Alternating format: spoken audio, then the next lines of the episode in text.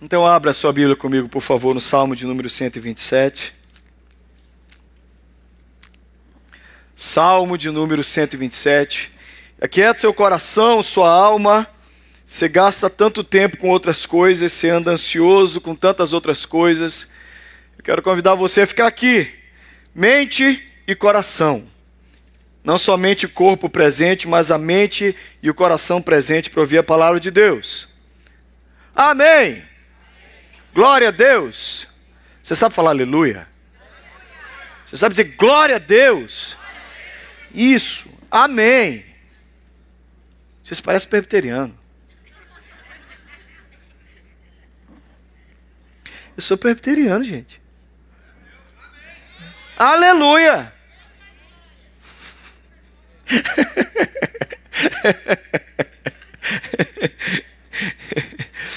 É, eu, eu, eu sei que você deve ter uma versão diferente da minha, mas hoje eu gostaria muito que você lesse na que eu estou usando. Se você abriu na sua, tudo bem. Se você não tem essa versão que eu estou usando, eu estou usando a revista atualizada. A maioria de vocês tem, tem a NIV, tem a nova versão internacional. Mas olha para a tela, lê comigo nessa versão. E eu queria que você lesse em voz alta. Vamos ler juntos? Se o Senhor não edificar a casa, em vão trabalhos que a edificam.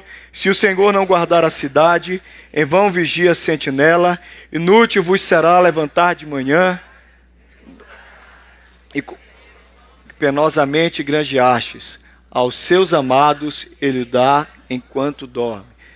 Herança do Senhor e o fruto do ventre, como flechas na mão do. Assim são os filhos da mocidade. Não será. Amém. Te contar um segredo sobre mim que você não sabe, mas eu sou uma pessoa muito agitada. Não deu, se você for muito perspicaz, se você fosse muito prestar muita atenção, você vai perceber que eu sou muito agitado. Mas tem que prestar muita atenção. Senão eu passo por um cara calmo. Descanso para mim é complicado. Minhas horas de sono em média são cinco horas por noite. Meu tempo de sossego é bem menor. Eu preciso também, eu preciso menos, mas há discussões sobre isso. E quando eu falo sobre descanso, o centro desse salmo está nesse versículo. Inútil vos será levantar de madrugada e repousar à tarde, e comer o pão que penosamente granjeastes, porque aos seus amados ele dá enquanto dorme. É estranho para mim, porque descansar não é fácil para mim. E eu estou descobrindo que nós somos a geração que menos descansa. Descansar é um assunto complicado para a maioria de vocês. Porque normalmente, quem está aqui nos Estados Unidos como imigrante, normalmente, o perfil da igreja que eu pastoreio, eu falo isso, tem gente lá no Brasil que fala, como é que é pastorear nos Estados Unidos? A maioria das pessoas que estão nos Estados Unidos é gente de iniciativa. Por um motivo. Você fez a loucura de largar a sua terra e vir para cá. Olha aí, olha ao seu redor. Olha aí, vira a cabeça. Bando de doido. Bando de maluco. Quem aqui um dia saiu? Ah, para os Estados Unidos. Ah, eu vou. Ah. Não foi assim com nenhum de nós. Vencemos medos, temores, terrores. Vencemos a nossa própria carne, os nossos maiores fantasmas. Você está aqui porque você é um doido que nem eu. Então, pastorear a gente aqui é pastorear a gente agitada. Gente que está o tempo todo pensando: o que é que eu posso fazer? Eu vou pegar mais uma casa, eu sentar a casa no meu sked, vou fazer mais um landscape ali, vou abrir mais uma firma. É um bando de doido. Nós todos. Aí eu olho para a gente, eu digo: como é que gente assim descansa? A gente tem full time, part time, overtime, more time, dead time. E a gente tá lá e a gente ainda pensa assim, dá, dá para fazer uma coisa de 4 às 5 da manhã. Irmãos, eu vou para academia às vezes 4 horas, tem lá às vezes 20 pessoas. Eu então conto com o Joãozinho, cadê o Joãozinho? João, cadê o João? É, é João, de vez em quando, vez em quando eu creio o Joãozinho lá, 5 da madrugada, ai João, bora! E tá cheio de gente na academia, um bando de doido. Esse lugar aqui é maluco, gente. Todo mundo faz muita coisa o tempo inteiro. Como é que esse povo descansa? Como é que a gente descansa? Como é que a gente prega sobre descanso? Um dia Deus falou para Moisés, chateado com o povo: Eu não vou andar no meio desse povo. Esse povo é de dura serviço. Moisés, sai do meio deles. Eu vou destruir esse povo todinho de você, Moisés. Eu começo uma nova nação. Olha, Moisés é ser o patriarca de um novo povo. Mas Moisés, naquele momento, ele é um símbolo, ele é uma metáfora, ele é uma sombra de Jesus Cristo. Ele intercede pelo povo e diz: Senhor, não destrói esse povo. O que, é que as outras nações vão dizer? Que o Senhor tirou esse povo do Egito e matou no deserto. Senhor, se o Senhor vai tirar esse povo, o Senhor vai matar, o Senhor risca meu nome do livro da vida. Uau mesmo. Tem que ser muito macho para falar isso para Deus. E ele é tão macho e tão crente que Deus diz: Eu risco do meu livro quem eu quiser. Olha o papo de Deus e Moisés. Não tem esse negocinho que você fica levando. Eu vou riscar. Deus não fica assim, não brinca, rapaz. Deus fala, eu risco quem eu quero. Não vou riscar você não, porque você é meu. E Moisés intercede, intercede como Jesus. E ele pede pelo povo. E aí Deus dá esse versículo para Moisés, que é um versículo que eu amo. Deus, depois de tanto receber intercessão, vamos ler juntos? Respondeu-lhe: Porque no desprezo Deus disse assim: então não vou, eu mando meu anjo. Deus disse: o anjo a gente não quer, a gente quer o Senhor. Não, meu anjo vai com vocês. Não, Senhor. Se o Senhor não for conosco, não nos faça sair desse lugar. Esse versículo é um dos versículos mais lindos da Bíblia para mim, Deuteronômio 33. A minha presença vai com vocês e eu, eu vou te dar descanso. Sabe qual é a nossa crise, irmãos? É que a gente não consegue experimentar o descanso do Senhor. Eu também. Eu estou pregando para você. Quem primeiro apanhou lá em casa fui eu. Então agora vocês apoiam comigo. De novo. Porque nós não sabemos desfrutar desse descanso. Nós acreditamos no descanso de uma conta cheia lá no DCU. Nós acreditamos no descanso do Bank of America com uma conta inchada, com três casas, quatro aluguéis no Brasil. Querido, você pode morrer e não usufruir de nada disso. Você precisa descansar em Deus. Às vezes nós estamos lutando para achar um tipo de descanso que não sossega a nossa alma. Outro dia eu brinquei aqui que você paga caro para ir para Cancún para brigar em Cancún. Um dia depois veio dar um report, deu um review. É, pastor, aconteceu comigo. Paga, irmão, para pagar caro e brigar em Cancún, briga em casa, meu. É barato. Pô, vai pagar para brigar em Cancún? Briga em casa. Aí você fica nessa loucura de achar que se eu for lá, se eu tiver aquele dinheiro, se eu tiver aquele carro, se eu comprar aquele sítio, nada disso traz descanso, gente. Só o descanso que vem de Deus. Você precisa descansar no Senhor. Eu quero descansar. Você quer descansar? Eu preciso de descanso. E para receber esse descanso, Deus tem que me dar o descanso. Eu preciso aprender esse descanso. Talvez um dos grandes exemplos. Deus fala comigo, Deus usa uns animais para falar comigo. Não estou falando de crente, não, gente. Estou falando de animal mesmo. Deus usa uns animais para falar comigo. Eu estava num lugar, numa, eu estava missionário, ainda era missionário, estava em Boa Vista, Roraima, num tempo de meditação, primeira hora do dia, era todo mundo parado na missão, ninguém faz nada, é Bíblia e você, você e Bíblia. E eu estou lá lendo a Bíblia, Salmo 84. O pardal encontrou casa, a andorinha, ninho para si, onde acolhe os seus filhotes. E eu encontrei os teus altares, Senhor dos exércitos, Rei meu e Deus meu. E aquilo não me dizia nada. Eu já conhecia o texto, eu conhecia a música. O pardal encontrou casa, e andorinha ninho para si. Eu encontrei teus altares, Senhor. Um ou outro conhece a letra. Aí eu tô lá, velhice, velhice, velhice, coisa de velho. Aí, eu tô lá lendo o texto, não me diz nada, eu olho para Lúcia. Lúcia é uma missionária, ela está mais ou menos uns 10 metros de mim, sentada debaixo de um padrão. Ela colocou um padrão de eletricidade, aquela caixinha que fica lá o contador de eletricidade. Ela colocou a cadeira, está lá lendo a Bíblia. E eu tô lá olhando para cima da Lúcia e tem um passarinho, um passarinho doido. Rapaz, o passarinho roubou a minha paz de meditar na palavra. Ele vai para um lado, ele vai para o outro. Bicho, bichinho pirou. E ele ia para um lado, ele ia para o outro, ele ficava andando de um, de um cabo de eletricidade para outro, ele ia no poste e ficava. Eu não aguentei, aquilo aí desconcentrou de vez. Ô, Lúcia, sai daí um instantinho, por favor. Pedi para a Lúcia sair. Aí a Lúcia saiu. Rapaz, o passarinho mergulhou na direção do registro de luz. Estava quebrado aquele visor, aquele vidrinho. Ele entrou. Pá, ele viajou, voou e entrou. Fui lá e olhei. Tinha um ninho lá dentro. Os filhotes estavam lá dentro. A fêmea pousou em cima, abrigou. Rapaz, que coisa linda. Aí o Salmo 84 fez todo sentido. A andorinha achou ninho para si. O pardal encontrou casa. Eu encontrei os teus altares onde eu descanso a minha alma. Nunca esqueci disso. Essa história tem anos. Porque a gente precisa ver como Deus nos ensina a descansar nele. Há um lugar de descanso para você. Há um lugar de descanso. O bispo de Hipona, o homem de Deus que muitos chamam de Santo Agostinho, a gente chama de Agostinho de Hipona, tem essa frase, ele diz, Senhor, fizeste-nos para ti, e a nossa alma, o nosso coração anda ansioso, anda inquieto, enquanto não descansar em ti.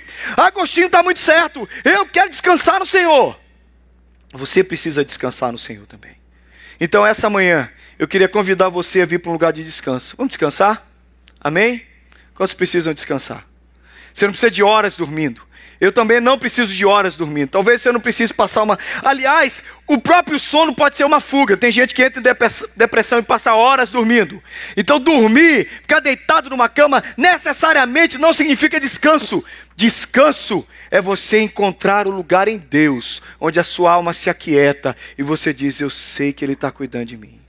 Eu vim aqui essa manhã convidar você a vir para um lugar de descanso. Sai dessa ansiedade que está deixando você como aquele passarinho que olhava lá, perturbado, fazendo barulho. Acalma o seu coração. Eu sei que você quer descansar e eu sei que Deus quer te dar descanso. Deus quer me dar descanso. Deus quer nos convidar a achar um lugar de descanso, que isso não tem a ver com temperamento. Porque você pode ser fleumático, colérico, sanguíneo, melancólico. Você pode ser agitado, você pode ser calminho. Tem gente calminha que vive ansiosa. Não é o teu temperamento que diz se você descansou ou não é como você compreende e entende o seu lugar. Amém, queridos? Quantos podem dizer amém? Quantos querem descansar? Se você olhar esse mundo, você vai ficar aflito. Se você olhar para dentro de você, você vai ficar deprimido. Mas se você olhar para Deus, você vai achar paz e paz para descansar. Amém? Convida a pessoa do seu lado assim: vamos descansar? Descansa um pouquinho. Calma, calma o coração, quieta, quieta. Calma o coração, quieto coração. Easy, easy, Bonitinho. Bonitinho. Ele tá até a cabeça no. O salmo fala das coisas mais importantes da vida. A primeira coisa que o salmo fala é que se o Senhor não edificar, se o Senhor não edificar a casa, em vão trabalhos que edificam. E trabalho é assunto sério aqui para nós, né, irmãos? Quantos aqui trabalham muito? Quem aqui trabalha muito? De boa, levanta a mão. Ah, o bom daqui é que dificilmente você conhece um preguiçoso. E quando você conhece um preguiçoso, você sabe que já está arrumando as malas para ir embora. Não é verdade? Você vai ficar aqui como sem trabalhar? Você conhece alguém aqui que não trabalha? Quando o cara começa a dizer, é, os Estados Unidos não é para mim, você diz, vai. Ai, que você pega no pesado aqui, eu só não aguento aqui. Irmãos, quantos trabalham aqui na América muito mais do que você trabalhava no Brasil? Mas, irmão, dá uma olhada, levanta a mão, levanta a mão, olha a igreja. É isso, porque aqui é lugar de trabalho. Trabalhar uma bênção e trabalhar nos dignifica. É o Senhor Jesus que nos deu o trabalho. Glória a Deus pelo trabalho. Mas o trabalho não é o nosso Senhor. O Senhor da nossa vida é Jesus Cristo. E a gente tem que tomar cuidado. Eu tinha um pastorzão amigo meu que ele dizia: cuidado para você não amar muito seu emprego, porque um dia ele não para de amar você e você vai ficar aí todo frustradinho. Você não pode ficar amando seu emprego, amando essas coisas. Você tem que gostar de trabalhar, agradecer a Deus pela habilidade de trabalhar pelos dons que Ele te deu, e guardar no seu coração que se não for o Senhor em parceria, diga em parceria, parceria. Quem vai trabalhar com você amanhã? O chato do Joãozinho? Não, é Jesus Cristo. Você sabe, quem trabalha em time sabe, tem dia que quando manda aquele sujeito do seu lado, você diz, hum, sabe aquele sujeito que trabalha arrastando o pé assim? Você lembra? Você já trabalhou com gente assim? Que sujeito você diz assim: hoje eu vou trabalhar por três, por mim, por ele, pelo demônio que está grudado nele, que eu vou ter que repreender em nome de Jesus. Porque eu sou sujeito preguiçoso. É horrível trabalhar com gente preguiçosa. Eu detesto trabalhar com gente preguiçosa. Irmão, dá raiva. Você, a pior coisa é você dar uma ordem para um preguiçoso. Eu estou errado, irmãos. Diz que eu estou errado. Você dá ordem para o preguiçoso para passar raiva. Porque depois você vai e faz de novo.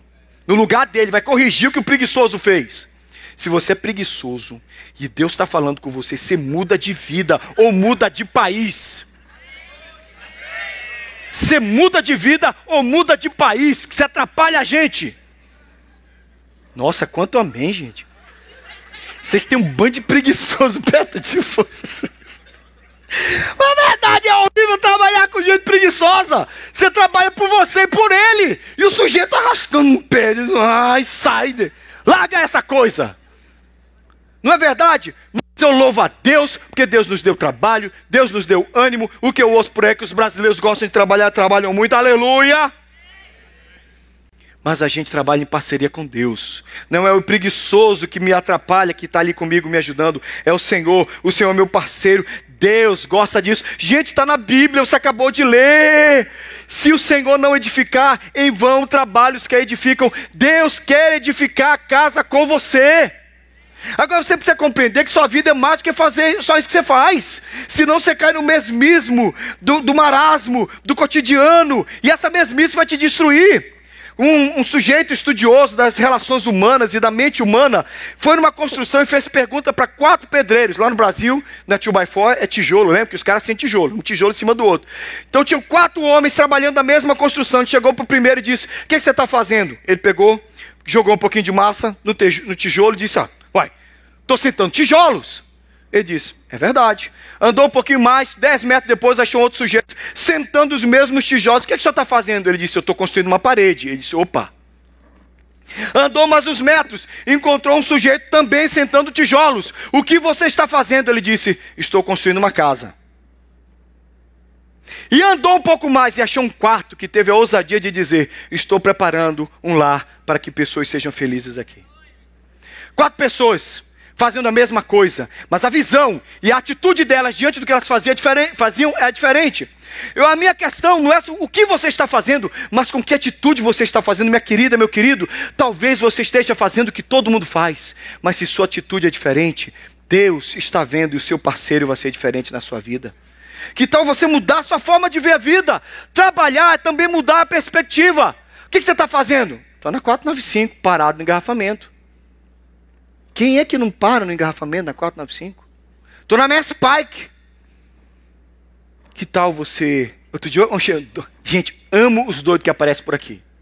O cara liga para mim, passou e disse assim: Tá bom, querido, resolvi, tá, tá indo. Onde é que você vai embora? Estou correndo atrás do meu sonho na América, pastor.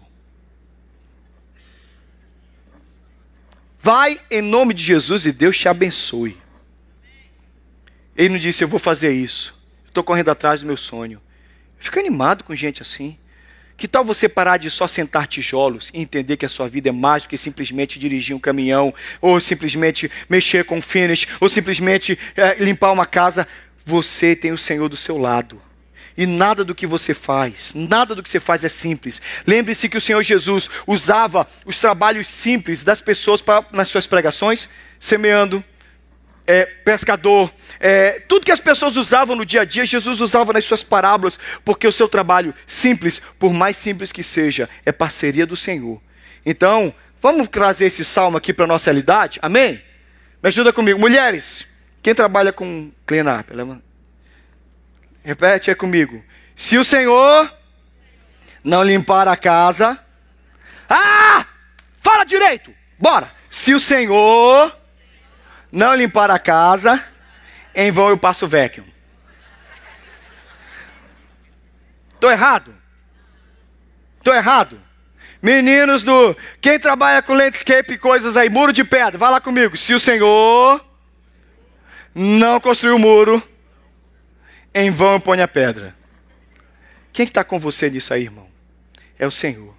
Se o Senhor não colocar o gabinete da cozinha, se o Senhor não te guardar do choque, se o Senhor não proteger você, você vai ficar fazendo o que você faz e vai ser tudo sem graça. Se o Senhor não pintar a parede, em vão você passa a tinta. Você já pensou nessa? Olha só, irmãos, é a nossa vida, é o que a gente faz. Se o Senhor não dirigir o caminhão, em vão o Tim vai para a estrada. Eu sou bonitinho, né? O que Deus faz, Deus faz, porque Ele é poderoso. Se o Senhor. Quantas cabeleireiras nós temos aqui? É, se o Senhor não passar a chapinha em vão, você está lá, minha irmã. Tudo que nós fazemos tem que ser com parceria do Senhor. Querido, lembre-se que Deus te deu essa bênção, Deus te deu essa capacidade de trabalhar. E o trabalhar é uma bênção do Senhor. E a gente tem que ter isso em mente. Amém? O seu trabalho é em parceria com Deus. Eu peço isso e eu ensino isso porque eu sei que você esquece. Daqui a pouco você está trabalhando na força do seu braço. Você pega o seu Uber, você pega o seu carro, você faz a sua viagem. Eu estou fazendo isso aqui. Não, você está com Deus. Deus vai nos honrar no que nós fazemos e Ele quer glorificar o nome dele na, na nossa vida e no que nós estamos fazendo aqui, irmãos. Amém? Talvez uma das imagens mais bonitas que eu vi ultimamente é essa aqui. Esse é o Joy, o, é, Juan O'Neill. O'Neill. Esse rapazinho aqui, ó. Ele simplesmente está dentro de uma loja lá na Flórida. Isso aconteceu dois meses atrás. E ele viu um policial.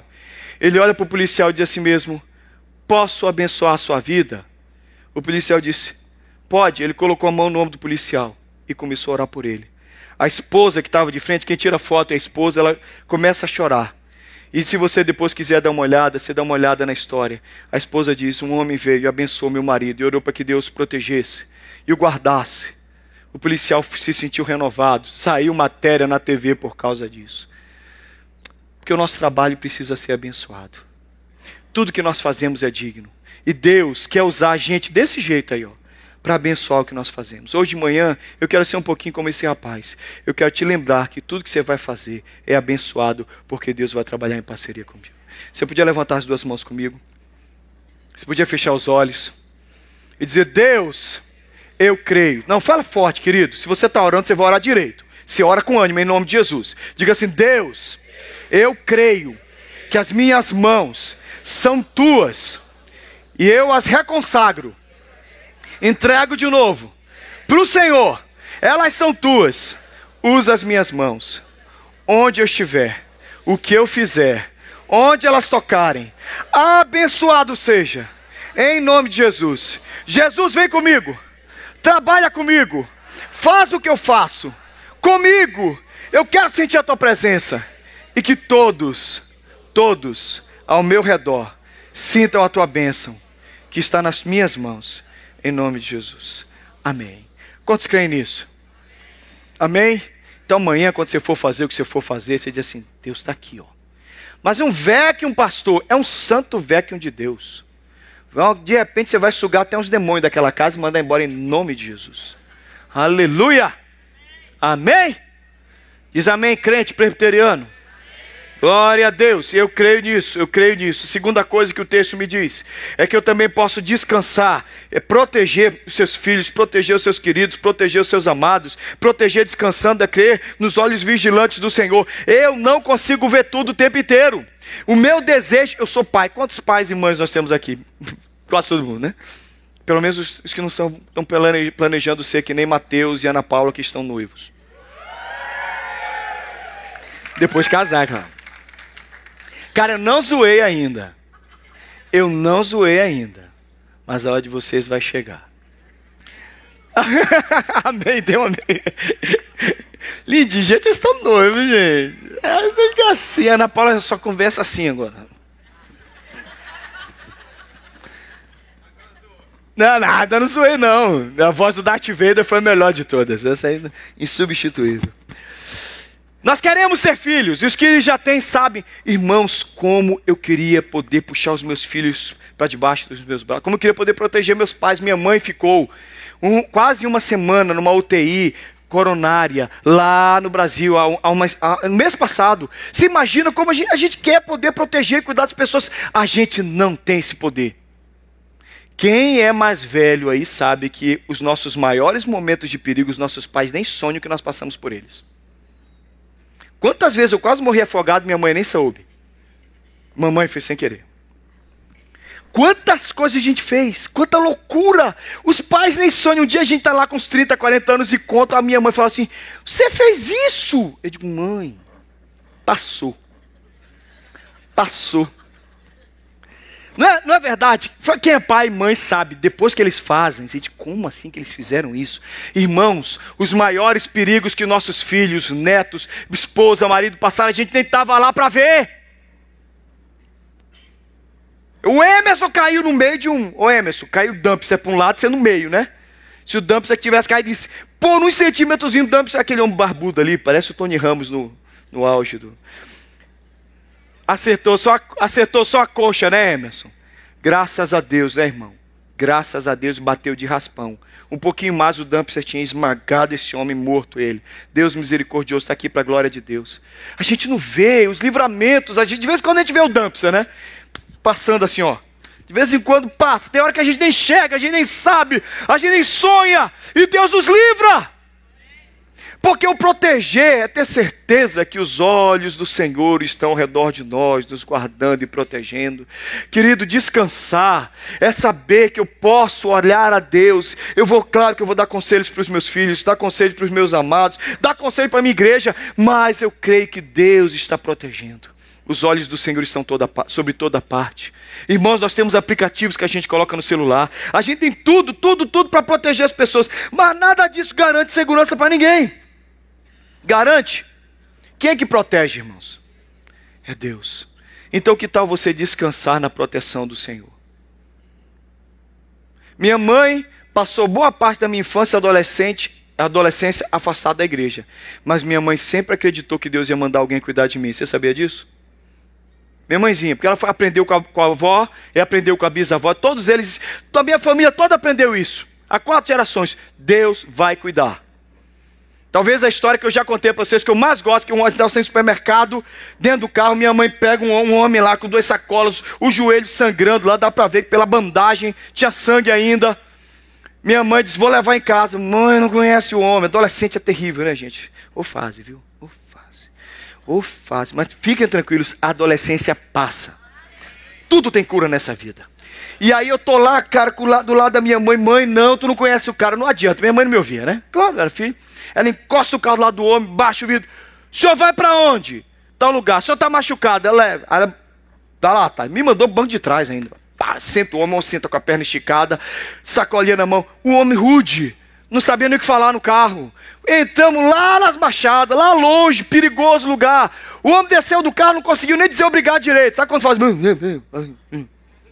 Broco, grosso, rude. Aí eu voltei banco da frente, eu já voltei. Filho é terrível, né? Já voltei chicoteando. Pô, mãe, estamos atrasado. O cara nem agradeceu. Poxa! Calminho desse jeito que eu sou. Minha mãe olha para mim e diz: Minha mãe olha para mim e diz: Um dia você pode estar assim, sem ninguém te dar uma carona. Nesse dia, o meu Deus, meu Deus vai ver você. E Ele vai mandar alguém para cuidar de você. O dia que eu não puder, puder cuidar de você, alguém vai cuidar de você. Porque o meu Deus é bom e vai te proteger. Então eu creio nisso. Minha mãe me ensinou isso. Que a bondade de hoje me alcança lá na frente. E o proteger de Deus vai sobre os nossos filhos, sobre os nossos amados, sobre os nossos queridos. E o proteger de Deus vai sobre aqueles que a gente ama, mesmo quando a gente está longe. Queridos, a minha mãe desfruta, meu pai desfrutam quase nada sobre mim. Eu cuido dos outros. E muitas vezes no pastorado eu senti isso. Eu estou cuidando dos velhinhos, eu estou cuidando dos idosos, eu estou visitando no hospital o pai dos outros, mas eu não posso visitar os meus pais porque eu estou longe. E muitas vezes Deus levanta alguém para cuidar dos meus pais. Porque Deus é bom, porque Deus é fiel. Então eu sei que o olhar de Deus está protegendo, está cuidando, está guardando, está cercando, está abraçando. Os olhos dele estão lá. A Bíblia diz que os olhos do Senhor estão sobre o pardal, estão sobre nós também. Eu posso descansar. Então, querido, cuidado para você não acreditar que aquele alarme na tua casa te dá tranquilidade. Eu tenho ali no meu celular, eu abro o celular, eu vejo a entrada da igreja. Acho que só eu e você, né, Rildo, que temos isso, né? Quem mais? Rildão, acho que eu e Rildão, você tem também, Ana Paula? Eu, Rildão, Ana Paula, a gente, a gente tem acesso às câmeras da igreja. Eu abro meu celular, eu vejo a entrada da igreja, eu vejo quando você entra. Uhum. Você entrou, eu vi. Né? Eu tenho tudo acesso. Isso aí não é nada. Isso não resolve nada. Eu não vejo nada. Meus olhos não alcançam. Alcança uma bobeira de uma câmera que a gente coloca aqui. Os olhos do Senhor estão em toda parte cuidando dos nossos, protegendo os nossos, amando os nossos. Então, querido, você quer descansar? Cuidado para você não descansar num aplicativo, cuidado para você não descansar num programa, cuidado para você não descansar no alarme que você digitou, ADT, sei lá o que é que você tem. Calma, não, digi, não, não descansa nisso, descansa no Senhor. Quem está cuidando do seu filho? Quem está cuidando de você? Essa semana você vai mexer com aquilo que é tão perigoso, que corta, que derrama, que queima, todas essas coisas. Quem vai proteger você é o Senhor. Amém. Porque Ele está sobre a sua vida. E a última coisa que o texto fala é que os filhos são como flechas na mão do guerreiro. Você enche aljava, aljava aquela sacolinha que você tira a flecha aí. E como é que a gente descansa com respeito a filhos e ao futuro deles? Como é que a gente descansa com respeito à nossa família, quanto ao futuro da nossa família? Como é que a gente pode descansar? Eu acredito. Você pode ler comigo, vamos lá? Descansar quanto ao futuro é crer.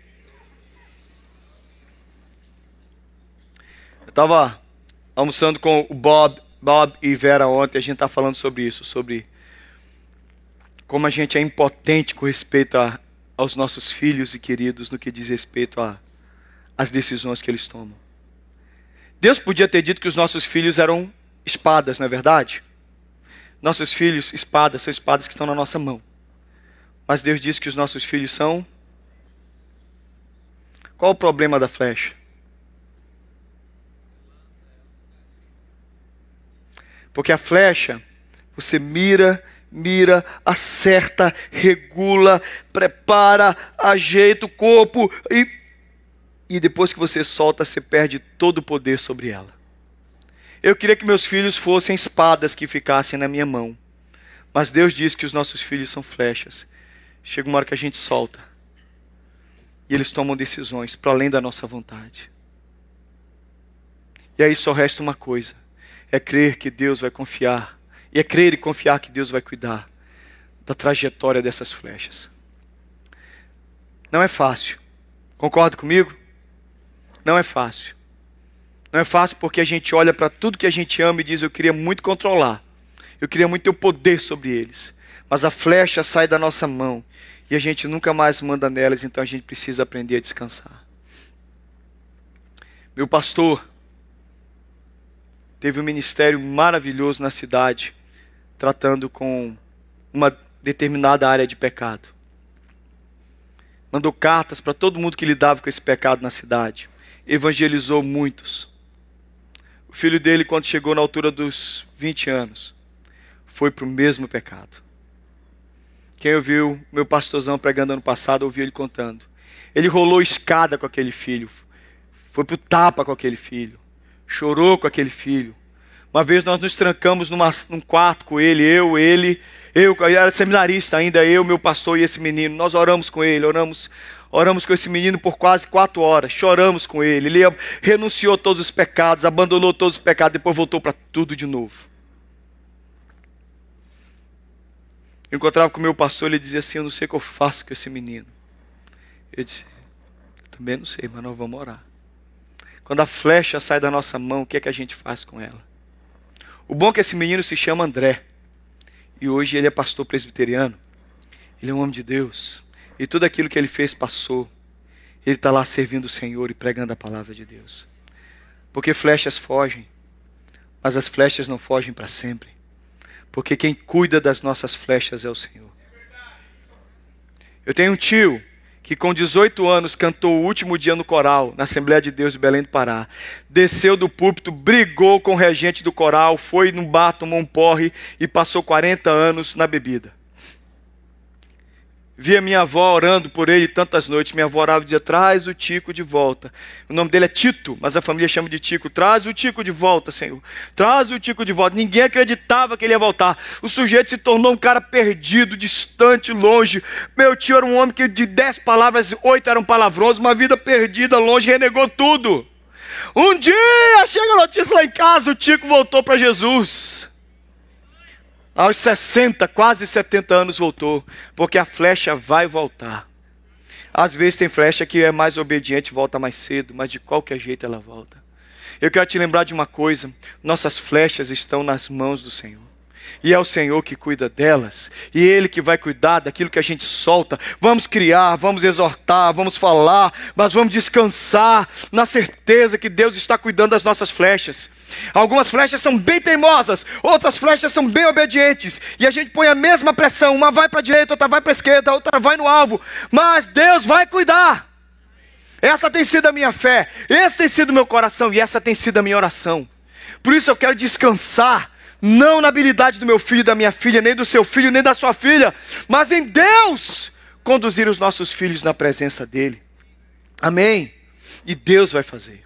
Deus vai cuidar dos nossos filhos, Deus vai cuidar dos nossos queridos, Deus vai cuidar do seu esposo, da sua esposa, Deus vai cuidar daqueles que você ama. Eu queria convidar você a descansar em Deus, descansar no que diz esse texto tão maravilhoso de Isaías. Vamos ler juntos? Porque desde a antiguidade não se ouviu, nem com os ouvidos se percebeu, nem com os olhos se viu Deus além de ti, que trabalha. Quem trabalha por você? Em quem você deve descansar? Em quem você deve deixar o seu coração e a sua paz? Então, que tal nós descansarmos um pouco o nosso coração essa manhã? Amém? Eu acho que talvez uma das situações mais difíceis que eu passei na minha vida, eu, difícil não, mas você já entregou o seu filho na, na entrada de, uma, de um centro cirúrgico? Você olha para o médico, o médico diz: Até aqui você vem, a partir daqui sou eu. Terrível, né? É uma sensação terrível. Você vai conduzindo, você vai levando um filho na maca, aí de repente o médico trava você na entrada do centro cirúrgico e diz: E o médico é da sua igreja, você conhece, é seu amigo, ele fala assim: Pastorzão, relaxa a partir de agora sou eu. E a porta se fecha e você está totalmente impotente. A não ser confiar em Deus, que Deus vai cuidar. A gente precisa descansar. Descansar no Senhor. Eu queria dizer que há um lugar de descanso para você essa manhã. Há um lugar de paz. Para você viver essa semana. Você está ansioso demais. Irmãos, eu sou do grupo da Maria. Não, eu sou do grupo da Marta. Jesus está em casa e eu estou trabalhando. Vamos fazer tudo para Jesus. Vamos fazer tudo para Jesus. E Jesus olha para a gente e diz: Marta, Marta, Marta, andas inquietas, te preocupas com muitas coisas. Uma coisa só é necessária. Maria escolheu a melhor parte, ela não lhe será tirada. Ela escolheu ficar aos meus pés. Há um lugar nos pés de Jesus para nós. Há um lugar nos pés de Jesus para nós. Poucos seres são tão impotentes como nós. Nós não podemos mudar nada. Nós não podemos nem mudar o dia da nossa morte. Nós não temos poder sobre o futuro. Sofremos por causa do passado, estamos ansiosos no presente. Só Jesus pode mudar a nossa vida. Só Jesus pode acalmar o nosso coração. Então, deixa eu te dizer uma coisa: isso vai passar. E Jesus vai resolver o seu coração. E vai ficar em paz. Amém? Curva a cabeça, diz: Senhor, eu quero descansar, calma meu coração.